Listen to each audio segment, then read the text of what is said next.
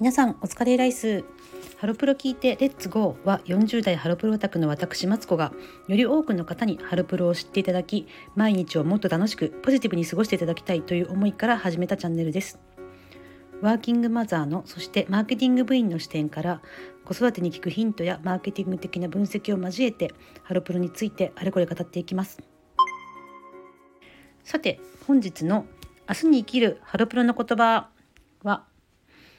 どんな仕事もそうさ。働くってことは誰かをニッコニコにすることさ。です。こちらはですね椿ファクトリーが昨年リリースした「アイドル転職温度」というシングル曲のサビの部分ですね。なんか働くっていうことは誰かをニッコニコにする、まあ、笑顔にするっていうことですけどまあ、よく言われることなんですけどね。結構仕事してるとそれ忘れることが多くて。なんか私も結構今ですね割とまあ大企業と言われる大きなメーカーの中の一部署で働いていてなんかこう特にね今の上司の人があの仕事何のためにしてるかなってその人のことよく観察してるとなんか我々の会社のこう製品を買ってくれてたりとか使ってくれたりするお客さんのこととか全然考えてなくてもう常になんかね自分の上司にどうしたら気に入られるかっていうことばっかり考えてるような気がするんですよね。なんかでね結構あんまりこう楽しそうに仕事してないんですよね。なんかバイタリティはあると思うんですけど。でなんか私とかまあ周りのね他の部下の人たちがこうしてくれたらお客さんが喜ぶかじゃないか。だからこうしましょうみたいな考え方をしてもですね。なんかこの今の部長ってそれをやったら上の人が評価してくれるかどうかっていうのがあの基準になってるのでそういうアイデアを却下したりとかねしたりするんですよね。なんかそういうことですごくねモチベーションを下げる下がるんですけど、うん、まあ誰かをね、うん、笑顔にするってすごくシンプルなことなんですけどなんか仕事をずっとね同じことばっかりやってたりとか同じ会社にずっといたりすると結構忘れがちだなと思いますね。あと私も結構ね今ちょっと子供の上の子の小学校のちょっと PTA の、えっと、係を今年もやっていて来年もちょっともう少しさらに重要な役職をやることになったんですけどなんかやるからにはあのいやいややんないでねあの一緒に選ばれた人と協力して楽しくやりたいなって思ってるんですね。ちょっとそのプロジェクトをやるからにはちゃんと終えた時にあの関係者の人にちゃんと喜んでもらいたいとかっていうことを思ってやるように気をつけたいなと思ってます。なんかついついこう例えばくじ引きでなんか引いちゃったからとかっていやいややってる人もやっぱり一部いてでもやっぱりこう学校が良くなってたりとかするために地域が良くなっていくっていうことを意識してやった方が仕事自身も仕事自体も楽しめるしなんかそのそれがね伝わると思うんですよね。うん、だから、うん、働くっていうのはまあお金もらって働く働くことだけじゃなくて何か仕事をするっていうことは誰かに役に立って自分があ役に立ってよかったなとか誰が誰かがこう笑顔になってくれてよかったなって思うことだなっていうことをねあの忘れないようにしようかなって思うことが結構多いです。この曲の出すタイミングとかどうかなとか思うんですけどなんか私的には前も言ったんですけど「えっと、お茶の間のお祭りデビューだぜ」っていう曲となんか衣装とか曲のコンセプトも似ててなんでこんな同じタイミングで出さなきゃいけなかったんだろうと思って少しずらせばよかったのにって思ったりもしてるんですけどもなかなかいい曲ですね。はい、さて本日の「私ならこう売る愛あるからこそのダメ出しと勝手な妄想のコーナーですけれども今回のテーマはですねロスジェネ世代に今更アイドルオタクデビューさせるにはという話です。これ昨日のですね奨励化社会の話とちょっと矛盾するところではあるんですけどもやっぱり世代によって価値観違うとこってありますよね。それはまあ時代がいろいろあるあの経験した時代とかその何歳で経験したかとかによって違いあると思うんですけど私の私79年生まれなんであのいわゆるロスジェネってやつですよね。で少しした後ミレニアル世代だったりすると思うんですけど私たちはねギリギリこうその前の世代のあの段階ジュニアみたいな世代の本当最後の最後みたいな感じなんですよね。だから結構、うん、昔ながらの本当の昭和の懐かしいっていうところをあの子供時代にすごく経験しているしバブルが弾けたのが中学1年生の時なのでバブルの前のあのイケイケどんどんだった日本も結構記憶あるんですよね。そしてあのでもその中学以降ずっとバブル崩壊してるで就職の新卒の時の就職率っていうのは一番低かった時期ですよね。なんで本当に同年代見ててもやっぱりキャリアとかで苦労してる人が多くて例えば新卒で大企業に入ってる人でもすごい同年代がすごくすごく少なかったりとか私の会社も日本のメーカーなので新卒であのずっといるっていう人でね同年代はねほとんどいないですよ。採用もしてないんですね。採用もしてないし辞めてる人も結構多くてすごくこの世代が少なくなってるっていうのがあります。それに、えー、やっぱりですね結構転職とか新卒でなかなか行きたいような会社に入れなかったから最初アルバイトから始めてとか異業種から始めてどんどん転職していってやっと好きな仕事ができたみたいな人とかなんか就職できなかったから起業しましたみたいな人も結構多くて、うん、ちょうど大学生ぐらいの時に学生ベンチャーみたいなものでやっぱ同年代の人が何人もあの起業したりっていう人も結構多い多かった時代なのでちょうどなんか本当にね古い時代と、まあ、もう少し若い世代とのなんか中間だなって感じる時結構多いんですよね。はい、そんな79年生まれの私のですね私たちなんですけれどもあの、まあ、個人的にも思うんですけどアイドルっていうものがねちょうどその小学校とか中学校ぐらいの多感な時期にアイドル冬の時代だったんですよね。だからあのグループのアイドルというものが男性アイドルも女性アイドルもなかなかいなくてですねあのアイドルを推すっていうこと自体に慣れてないんです。なんかだからあの私の同年代の友達とかでそんなにアイドルオタクっていないのはあのそういった理由があるのかなって勝手に思ってますね。少し上の世代今50代ぐらいの方とかは結構昔から多分アイドルとか好きでっていう人もいると思うんですけどなかなかいなくて、ね、私たちの世代をどうやったらグループアイドルあの女性アイドル特にハロプロとかに興味を持てるかなっていうことをねちょっと考えてみたいと思ってます。でその前にですね、まあ、私たち世代の簡単なこう音楽遍歴っていうところをねお話ししたいと思ってます。え、ー、とですね私は、えーと、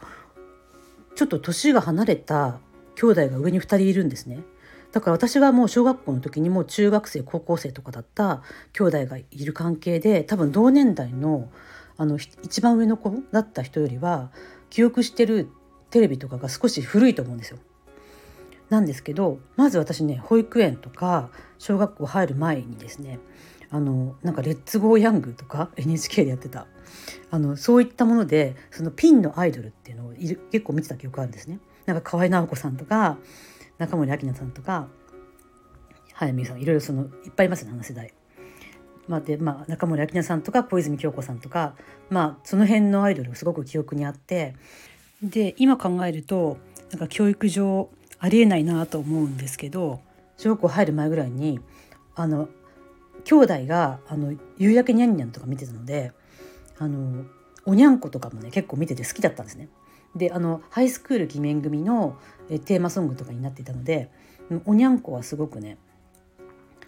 子供心に記憶にすごくあります。今考えるとたったの3年間しか活動しなかったっても信じられないんですけどおにゃんこのメンバーも大体わかるしあの歌とかもね結構記憶にありますね。でやっぱり同年代の友達と話してても上に兄弟がいる子はおにゃんこの話結構できるんですけど第一子だったっていう子だとあんまりおにゃんこの話できないんですよね。うん、確かおにゃんこが解散したのが小学校1年生の時なんです。でその後ですねなんかちょうどまあ光源氏とかが流行って光源氏すごく小学校3年4年ぐらいの時好きだったなっていうのは覚えてるんですけどなんかね光源氏もその時一一過性のブームは起こしたんですけどその後そんなに流行らなくてなんかもうアイドルをなんかアイドルのファンだったっていう記憶ってそこで止まってるんですね。でその後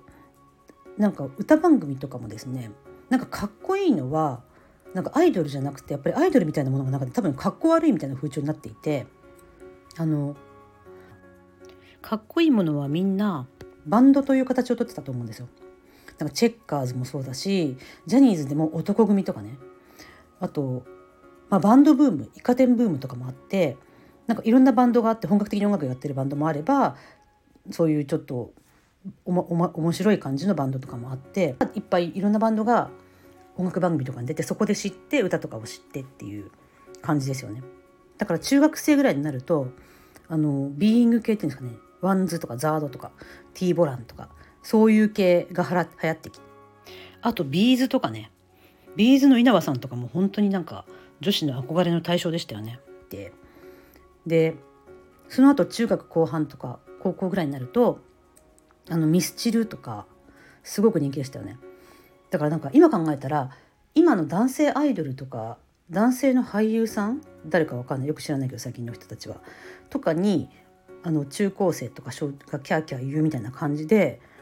あのミスチルの桜井さんとかねすごい人気だったと思うんですね。あと福山雅治さんとかね。ああいうだからみんなやっぱりあの音楽やってる人っていうのがかっこいいっていう。がっつり音楽やってる人でボーカルの人とかがかっこいいっていうのがねなんかあってアイドルっていうものがねやっぱりグループアイドルっても当時なかったですよねあんまり。なんかリボンとかココとかあったと思うんですけどまさに冬の時代にいた数少ないアイドル。でもそういうの別に好きな人いなかったし男のアイドルも、えー、光源氏が下火になった後に多分中学生ぐらいの時に SMAP とか TOKIO とかがデビューしたんですけどなんか SMAP とか TOKIO とかも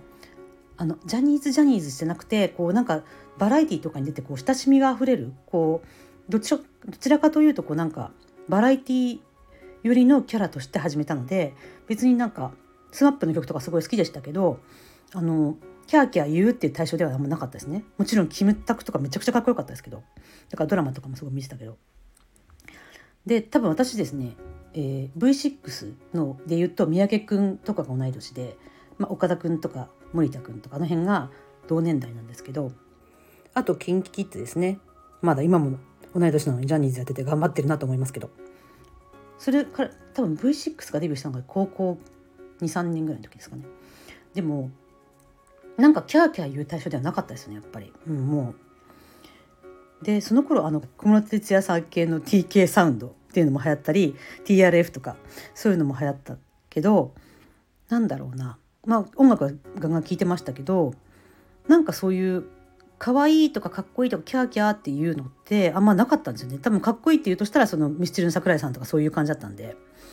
で安室奈美恵さんとかが高校の初めぐらいのとかにこう人気になって、まあ、私たちだから本当にまさにコギャル世代なんですけどあのまさにルーズソックスとかが流行る時っていうのをリアルに体験してる人たちですけどもやっぱり安室ちゃんとかも全然アイドルっていう感じで売ってなくってあのアーティストとしてやっぱり売れたと思うんですよね。だアーティストとしてソロのボーカリストとしてかっこいいっていうのがあってで高校の途中ぐらいでスピードとか出てきたりしたんですけどスピードもあんなに若くて当時小学校小学生とか中学生だったと思うんですけどあのアイドルって感じで見てなかったんですよね。うん、であとはそうですねパフィーとかも人気ですごくなんか学園祭歌ったりとかしましたけどなんかああいうのも、うん、なんかアイドルとかっていうよりはなんかまあおしゃれであのなんか憧れる対象ではあったんですけどアイドルではなかったですよね。どちらかというとプロデューサーの奥田民生さんの音楽をパフィーを通じて聴いてるって感覚でしたね。うん、なんか、うん、奥田さんの音楽を聴いてるような感じでパフィーを聴いてましたね。ですよね。うん、あと私はねあの音楽とかは、えーと、いわゆる渋谷系っていうんですかね小沢健二さんとか、まあ、フリッパーズギターとかはちょうどあの知った時にはもう解散したぐらいだったんですけどあの辺あとピチカード5とかカヒミカリーとかなんかあの辺をすごく聞いてたんですね。うん、やっぱああいうのもなんだろう。小沢健二さんとかもあの雑誌のオリ「オリーブ」とかで連載していてそういうの見てた人同年代の人多いと思うんですけどなんかキャーキャー言われる対象ではあったけどやっぱりなんかこう文化的なあのファッションアイコンでありミュージシャンでありみたいな感じで、うん、なんかその音楽的なバックグラウンドがないなんかアイドルみたいなものとかなんか俳優のめっちゃかっこいい人とかをすごく好きみたいなってあんまなかった気がするんですよね。うん、でその後ですね大学に入る頃にモーニング娘。があってやっぱりでもそれもシャ乱Q とか好きな、えっと、流れであのモーニング娘。もやっぱりロックボーカルオーディションの、えっと、出場者から組まれたグループだったのでアイドルを見るというよりはなんかそういう女性ボーカリストの集団みたいな感じで、えっと、好きだった見てたって思うんですよね。であのスタイフで、えっと、何人かハロプロオタクの方が発信されてる方いて私より多分10歳ぐらい下の女性の方がこの前そのハロプロ推し遍歴みたいなお話をされた時におっしゃっててあ新鮮新鮮だったのが、あ、その方多分、えっと、モーニング娘。がこう流行った頃まだ小学生ぐらいでその前はスピードが好きだったとでスピードを好きだったんだけどその後みんなでごそっとモーニング娘。の方に行ってそう歌の歌の真似とかしたとかって言っててなんかなるほどと思って年がやっぱそこまでちょっと違う10歳ぐらい違うと全然違う違う風景が見えてるんだなって思ったんですけどはいだからね私たちそのアイドルって男性も女性もそうなんですけどどっちどうやって応援したらいいかわからないっていうのは正直なとこなんですよね。でねそんな私たちですけどやっぱり人口が多いですよね。で今ちょうど40代とかであのお金もあるしあのハロプロがもっと私たち世代に人気だったらもっとハロプロも流行るんじゃないかなと思うんですよね。うん、やっぱやっと私たちの世代にあのスポットを当てたような、えーと、テレビとかコンテンツが増えてきたなってやっぱり思うんですよね。うん、少し上のやっぱりバブル世代バブル入社世代とかもう少し後の1972,3年ぐらい生まれのザ・団塊ジュニア世代みたいな人たちよりはちょっと後の世代なんであんまり私たちに向けたこうコンテンツってなかったんですけどなんかテレビに出てる芸人さんとか見ててもやっとなんか同年代の人たちがついにこうトップに出たなっていうのがあってオードリーさんとかなんか千鳥さんとかあの辺の年近いんですけどやっとこうなんか長いこう若手下っ端時代を超えてなんかこう看板番組とか持つようになったなっていうのもあってなんかね、うん、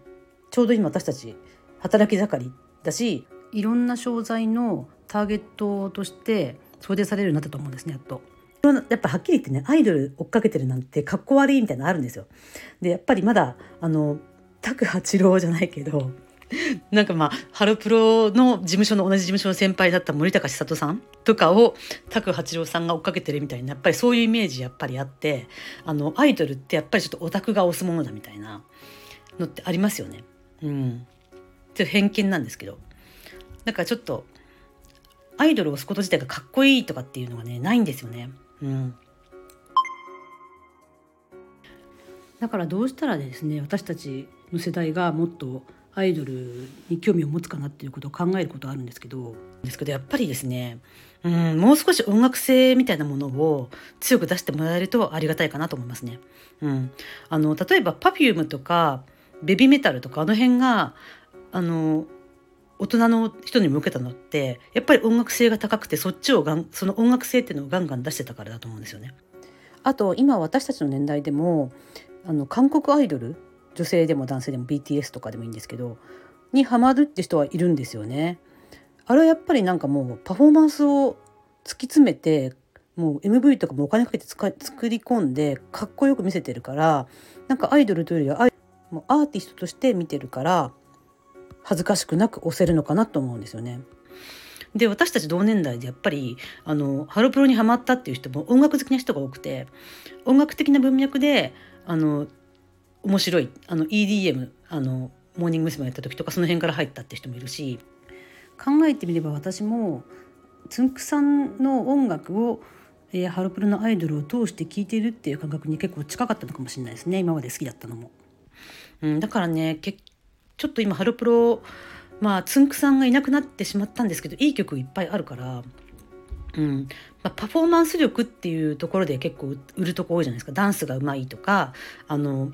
歌がうまいってところで押そうとしてるんですけどやっぱり曲自体がなんか斬新だったり面白いっていう音楽として面白いっていうところをねもっと極めてもらったらなんかいいのかなっていう気がしてますね。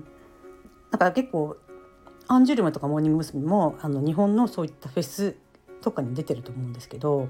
なんかね、うん、音楽好きの人をもっとあっと言わせるような、えっと、見せ方ができないかなっていうふうに思ってます。なんかいかがでしたでしょうか？ちょっと自分語りが多くなってしまいましたけれども。四筋根の皆さん共感いただけましたでしょうか、うん、なんかねクラスにもアイドルオタクっていなかったですよね高校とか中学とか。うん。まあ、ジャニーズ好きだった子はまあいたけど結構マイノリティだったな。うん、40代のお父さんお母さんが今更アイドルデビューしてみようみたいな講座とか。アイドルデビューさせるにはどうしたらいいんでしょう？またこの件はねちょっと深く突き詰めていきたいと思ってますのでまたアイデアが浮かんだら放送していきたいと思っています。では長くなりましたけれども今週もこれで終わりですね。来週も頼まっていきましょう。バイバーイ。